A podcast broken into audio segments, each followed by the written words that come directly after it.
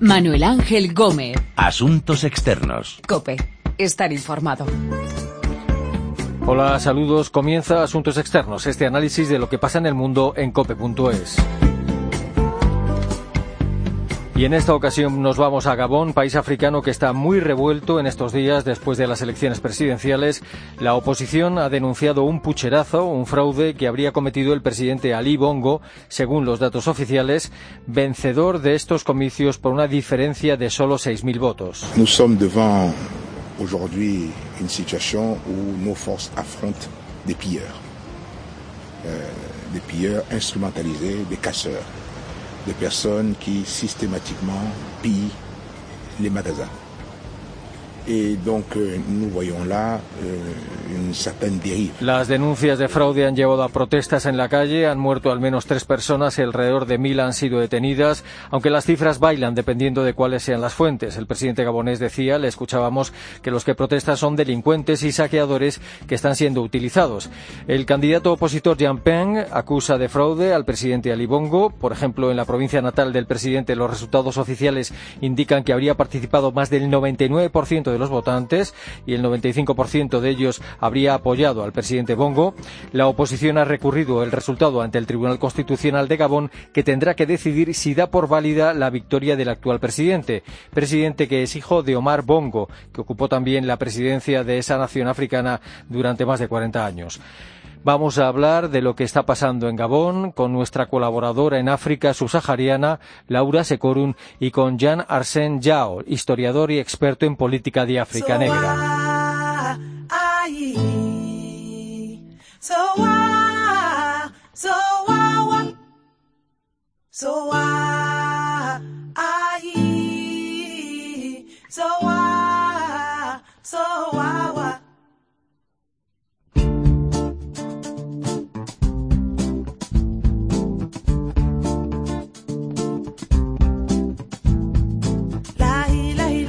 En Gabón ha estado recientemente Laura Secorum, que es colaboradora de COPE en África subsahariana. ¿Qué tal? Saludos.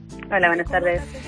Eh, Laura, ¿qué va a pasar en Gabón? ¿Hay realmente pruebas o indicios de pucherazo, de fraude en las elecciones presidenciales de finales de agosto?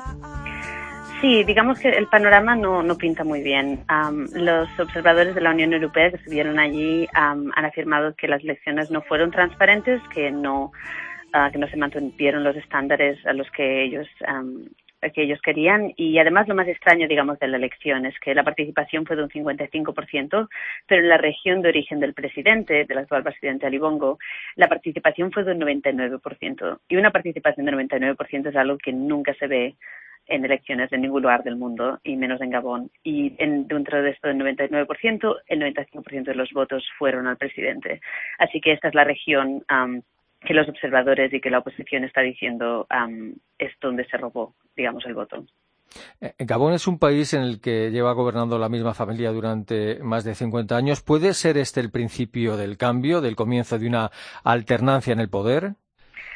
Um, sí, podría serlo. Um, la última elección uh, donde ganó Ali Bongo después de su padre, que fue el dictador durante 41 años, ya fue una elección difícil, ya, ya hubo violencia, es decir, que el país ya ha pasado por algo parecido. Y parece que esta vez puede ser que, que haya un cambio de gobierno, pero no va a ser fácil, la verdad. Um, la cosa va para rato, porque es un país muy pequeño y esta familia ha tenido control sobre el poder durante muchos, muchos años y seguro que no se van a echar a un lado sin, sin pelear.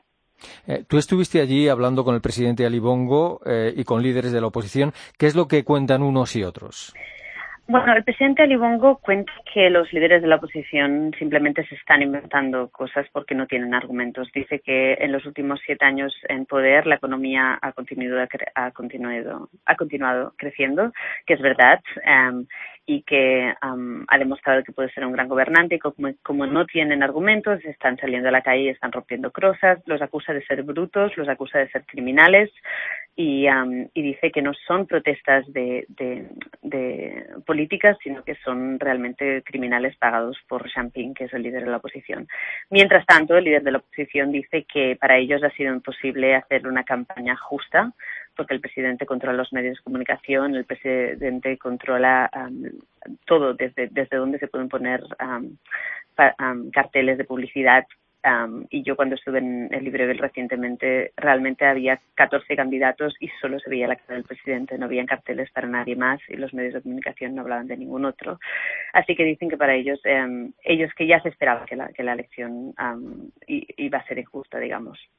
Eh, ¿Cuál es el perfil, cuál es la trayectoria de Jean Peng, del hombre que intenta relevar en la presidencia de Gabón a Ali Bongo? Sí, um, es un presidente, es un candidato a presidente bastante interesante. El hombre es bastante mayor, tiene 73 años y tiene una carrera diplomático. Fue el jefe de la Comisión de la Unión Africana durante entre el 2008 y 2012 y tiene una carrera diplomática, lo que quiere decir que sabe cómo llamar la atención internacional, como lo está haciendo ahora mismo, pero realmente también le acusan de no tener mucha experiencia en política local, es decir, en los momentos en los que ha estado en política dentro de Gabón no ha sido un gran reformista, no ha, hecho nada particularmente especial, pero su carrera de diplomático es algo que, que algunos dicen que va a ser una buena, una buena transición. Y, también está relacionado, que es interesante, también es, miembro de la familia de Ali Bongo, porque está casado con una de sus primas. Así que es un país muy pequeño, todos, todos son familia. Mm. ¿Hay convocadas eh, nuevas protestas o huelgas contra el supuesto fraude en las elecciones o se han calmado las cosas en los últimos días? Sí, en este momento se han calmado, es decir, ya no hay policías tirando bombas lacrimógenas o, el Parlamento ya no está en llamas. la cosa se ha calmado porque el um, ha, intentado ir por la vía de las Cortes a, intentar parar los resultados de la elección, así que durante las próximas dos semanas seguramente la cosa se va a calmar, pero no creo que vaya a ser por mucho, porque Ping ha amenazado que si, las, si los jueces del Tribunal Constitucional deciden que los resultados son válidos, va a haber mucha inestabilidad. Él dice inestabilidad, pero lo que quiere decir es violencia en las calles, seguramente. Así que nada está decidido y sobre todo porque al menos cuatro personas han muerto. los miembros de la oposición dice que de hecho han sido decenas y lo que sabemos es que al menos mil personas han sido han sido cogidas por la policía o, algunos cientos han desaparecido. Así que la cosa realmente no se va a solucionar de un día para el otro, diga lo que diga el tribunal. Mm. El candidato opositor Jean Peng ha recurrido, eh, como comentabas, los resultados electorales ante el Tribunal Constitucional. ¿Cuándo se conocerá la decisión del tribunal y será respetado su fallo, sea cual sea? Sí, realmente el tribunal se encuentra en una situación muy difícil. Tienen técnicamente dos semanas para invalidar los resultados de la elección y analizar los resultados de esta provincia, donde te decía que el presidente ha ganado el 95% de los votos, o para dar marcha atrás y, darle la razón al actual presidente Ali Bongo. Dos semanas es muy poco, tienen un montón de presión internacional, hagan lo que hagan, la mitad del país va a estar en su contra y es muy difícil de ver cómo cualquiera de los dos candidatos aceptarían estos resultados, particularmente Ali Bongo, que eh, de, su parte también está acusando a la, a oposición de haber manipulado resultados electorales. Así que realmente debe ser un momento muy difícil para, para los jueces y mientras tanto todo el país como que aguanta la respiración a ver qué pasa.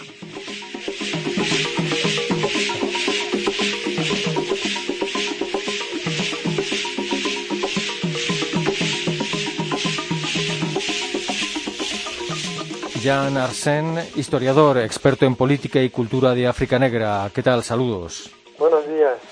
Eh, ¿Tiene argumentos la oposición en Gabón, el candidato Jean Ping, cuando denuncia fraude electoral en las elecciones presidenciales? ¿Hay razones para creer que puede haberse dado ese fraude?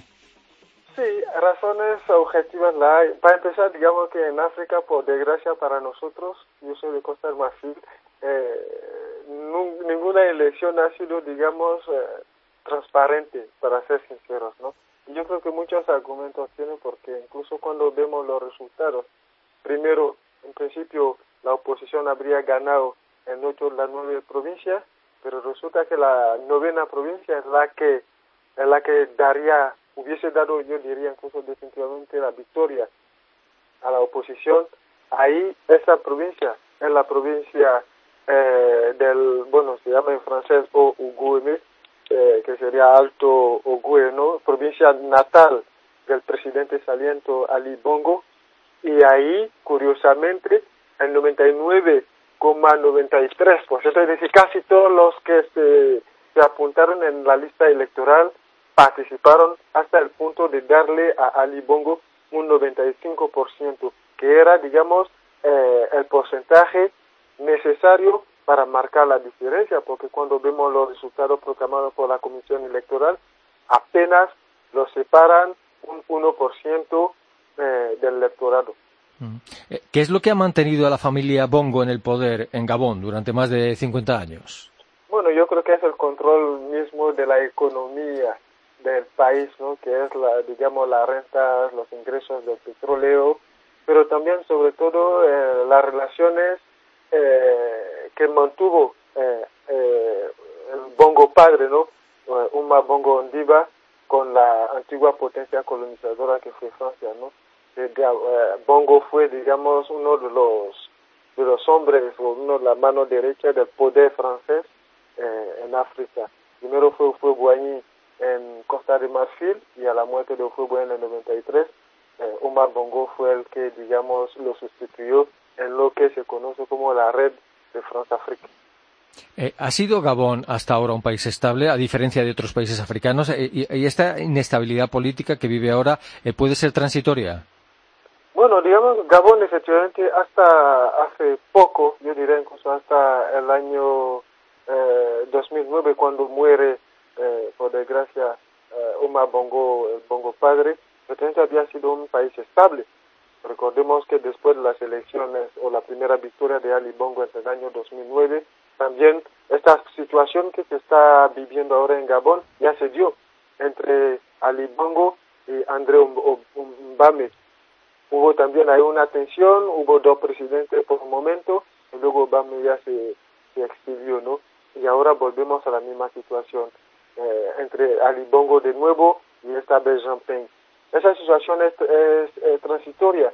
Lo sería en función de los resultados o de la decisión que vaya a tomar, digamos, el, eh, el, Consejo Constitucional, que tiene hasta, me parece, el día 23, para dar definitivamente eh, una respuesta a los recursos presentados por la oposición. En esta inestabilidad política, en este choque que hay ahora en Gabón, ¿hay algún factor étnico, o religioso o hay otros factores o simplemente se trata de una colisión entre ambiciones personales de dos individuos?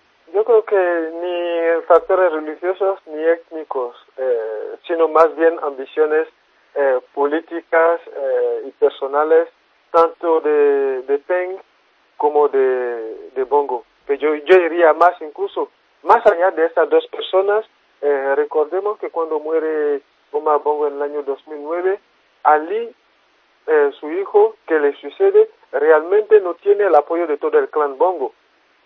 Y hay que decir otra cosa, es que Jean Peng en su día fue parte del clan Bongo porque Jean Peng fue el esposo de la hermana mayor de Ali, es decir, Pascaline, que era la que llevaba todas las cuentas, digamos, la parte financiera del padre eh, Omar Bongo y por lo tanto detrás de Jean Peng habría que ver también parte de la familia Bongo que no está de acuerdo con la gestión que está haciendo Ali del poder, que en principio eh, sería como una cosa familiar, pero que él lo está llevando más, digamos, por su cuenta, antes que pensar en el bien del clan familiar, lo que hizo su padre. Como ha comentado antes, el Tribunal Constitucional tiene que tomar una decisión sobre si las elecciones fueron o no fraudulentas. ¿Se puede esperar una decisión independiente? ¿Es la justicia en Gabón independiente o atiende a consignas políticas? Bueno, es una de las preocupaciones que tenemos, ¿no? Porque de su decisión eh, va a depender mucho el futuro de Gabón. Pero resulta que eh, este Tribunal Constitucional, eh, la presidenta fue una de las numerosas concubinas del, del Bongo padre, de hecho lo, la nombró eh, Omar Bongo en el año 98. Luego, eh, los demás miembros de ese tribunal son nombrados por el presidente del Senado, el presidente del Parlamento, y todas esas instituciones, por desgracia, eh, eh digamos, son del partido, del Partido Democrático de Gabón, eh, cuyo presidente es Ali Bongo. Y entonces ahí, pues yo me temo que los resultados no vayan a cambiar, aunque nunca se sabe. ¿El gobierno gabonés tiene una sola posición en este asunto? ¿Apoyan todos al presidente Bongo o hay diferentes sensibilidades? Se lo pregunto porque, por ejemplo, el ministro de Justicia, Serafén eh, Mondunga, ha, presentado su dimisión. Sí, sí, yo creo que de todas formas ahí hay hay tensiones incluso dentro del propio gobierno, ¿no? Eh, los hay que todavía están ahí expectantes a ver hacia dónde irá la balanza para definitivamente o seguir con Bongo o abandonarlo. El ministro de, Justicia ya dio un paso al frente y dijo que se marchaba, por lo que yo creo que no hay unidad. Ahora, hay también, estamos en un periodo de negociación y de, y hay de cosas, eh, de golpes bajos, ¿no? Por ejemplo, he visto que el tercer candidato, el, candidato a las elecciones que llegó en tercer lugar, ya se ha, ha reconocido ahora la victoria de Ali Bongo, por lo que también eso va a representar, digamos, un handicap para Jean-Pierre probablemente. Usted mencionaba eh, la relación familiar de Jean Peng con, con, parte de la familia Bongo. ¿Eso puede influir o influye de alguna forma en toda esta situación? Yo creo que sí. Yo creo que tiene mucho que ver porque, digamos que siendo o habiendo formado parte del clan Bongo, él también conoce un poquito el sistema por dentro, conoce las fuerzas y las debilidades de Ali Bongo, las fuerzas y las debilidades incluso de todo lo que es el, el clan, ¿no? Y yo creo que podría eh, jugar con esas decisiones, estos descontentos, este grupo de descontentos dentro del clan para naturalmente intentar debilitar un poco más a Ali Bongo y, ¿por qué no?, derrocarlo y ocupar el poder, porque algunos miembros del clan familiar pues verían en la victoria de Ping una manera de vengarse de Ali. Dentro del continente africano, eh, ¿qué actitud tienen los países africanos, los países vecinos? Eh, el gobierno gabonés ha llegado a acusar a Jean Peng de, organizar alguna conspiración para desestabilizar el país con la ayuda de, alguna nación, en concreto creo que Costa de Marfil. Exactamente, bueno, eso también es el pan nuestro de cada día. ¿no? Hay que decir una cosa, es que en África, por lo general, pues los presidentes eh, tienen sus amigos. Y para bien o para mal, Ali en su entorno inmediato pues la verdad que no tiene buenos amigos, ni Sassou de la República de Congo, ni bien Gema de Guinea-Bissau, eh, de Guinea Ecuatorial, perdón, ni tampoco Paul Díaz de Camerún. Para encontrar un amigo cercano de Ali Bongo eh, en la región, pues hay que ir un poquito más allá, es decir, Paul Kagame de, Ruanda o Mohamed VI de, eh, de Marruecos, Fo Ignasigbe de Togo, y más abajo todavía Jacob Zuma, ¿no? Y entonces yo creo que eh, eso también influye mucho en lo que puede hacer.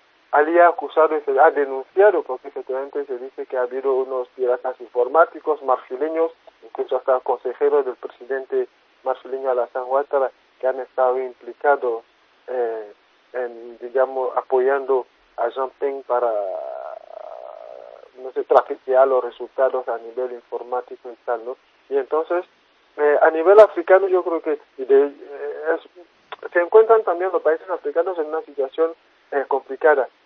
La oposición, Francia, las Naciones Unidas e incluso parte de la Unión Africana han dicho que quieren un recuento de los votos para ver efectivamente una reclamación de la, de, de la, de la oposición un recuento de los votos para ver si los resultados son eh, eh, reales, ¿no? Pero recordemos que este, es la cuestión de los recuentos de los votos se planteó en Costa de Marfil en el año 2010 y todo el mundo, toda la comunidad internacional dijo que no. Y entonces, ¿por qué lo que se negó en Costa de Marfil se va a querer aplicar eh, en, Gabón? Y yo creo que de ahí eh, la Unión Africana, que es un poquito eh, nuestro organismo que federa a todos los estados, se encuentra ahí un poquito pillada, por lo que hasta ahora incluso la delegación de la Unión Africana que tenía que viajar a Gabón para mediar en esa crisis no ha viajado todavía porque realmente eh, necesita argumentos sólidos para convencer a Ali de recontar los votos, cosa que yo creo que no hará. Mm. ¿Usted entonces cree que el recuento de votos no es eh, una opción real? Yo creo que no. Y yo creo que tampoco, aunque se hiciera, no creo que cambiara mucho. Eh, para darle un poco un, contexto a todo esto, eh, ¿cuál es la importancia de Gabón en el continente africano? ¿Cómo le ayuda el ser un país productor de petróleo?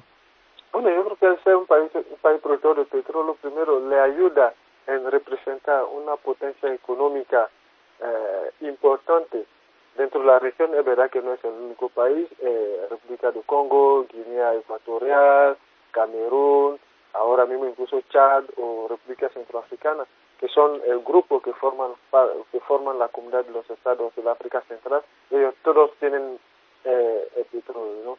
Pero yo creo que más allá de eso es también la buena relación histórica que han tenido con la antigua potencia colonizadora. Si miramos todos los países que acabo de citar, excepto Chad, que tiene un pequeño, una pequeña base militar francesa que la tuvo efectivamente los, eh, desde los años 90, con todos los conflictos eh, en la zona. Eh, Gabón es, el, es, es, donde hay, primero, una importante comunidad eh, francesa. Yo creo que se calcula que no sé si hay una, unos 10.000 ciudadanos eh, franceses en Gabón, sino que incluso Gabón es uno de los países donde los intereses franceses son mucho más importantes. Bien es cierto que desde que la llegada de Ali Bongo también la situación está se está cambiando porque efectivamente él está pidiendo cuentas pendientes, sobre todo a nivel económico, a la multinacional francesa Total y eso también, eh, según algunas fuentes, justifica el que eh, desde París se intente presionarle y se apoye abierta o de manera encubierta a Jean Ping en, este, en esta puja. Este choque entre el actual presidente Ali Bongo y el candidato opositor Jean Ping eh, puede llevar a que haya nuevas protestas violentas o algo más. Eh, forma es una de las eh, no sé diciendo la, uno de los escenarios que se puede plantear, ¿no? Porque en función de lo que diga eh, el Tribunal Constitucional, la oposición puede volver a salir a la calle si efectivamente confirman los resultados de, de, de la victoria de Ali Bongo, probablemente la gente volverá a salir a la calle. Pero cuánto tiempo va a durar eso es lo que no sabemos. Por ejemplo, yo tomo el ejemplo de Burundi. Llevamos casi un año de manifestaciones de la, de la oposición después de el inicio del tercer mandato de, eh, de Pierre Nkurunziza y poco a poco esta movilización de la oposición se ha ido apagando porque ya casi está agotada, cansada la oposición, ¿no? Y también eso puede ocurrir en Gabón, donde Ali Bongo puede intentar mantener el pulso, la oposición saldrá, pero que no va a aflojar y dejar que el tiempo eh, haga las cosas y que la oposición termine, cansando, termine cansándose. De acuerdo, Jan Arsen, historiador, experto en política y cultura de África Negra. Gracias por su tiempo, gracias por estar con nosotros y un saludo. Muchas gracias y ha sido un placer.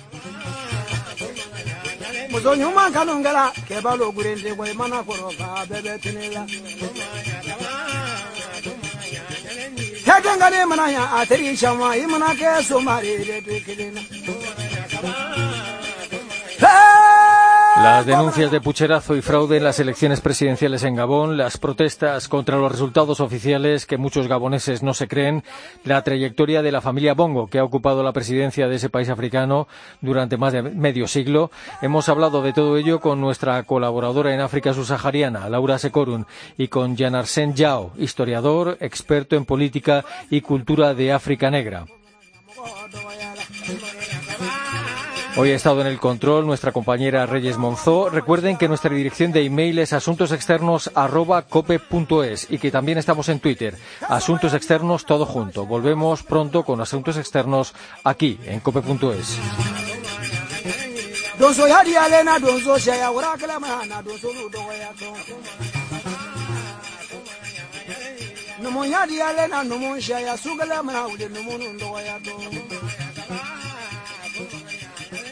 jula ya di ale na jura saya pedande mana na jula lu do ya to he kobra ya jadi ki jira na ti ada mo be do ya le ko mana ya ti ki shama kana ti ada mo be do ya kono ya di ale na kono saya sri ku ko mana na kono lu do ya to Come on, yeah. Komaya, Mandani was a Komaya, Koduman, the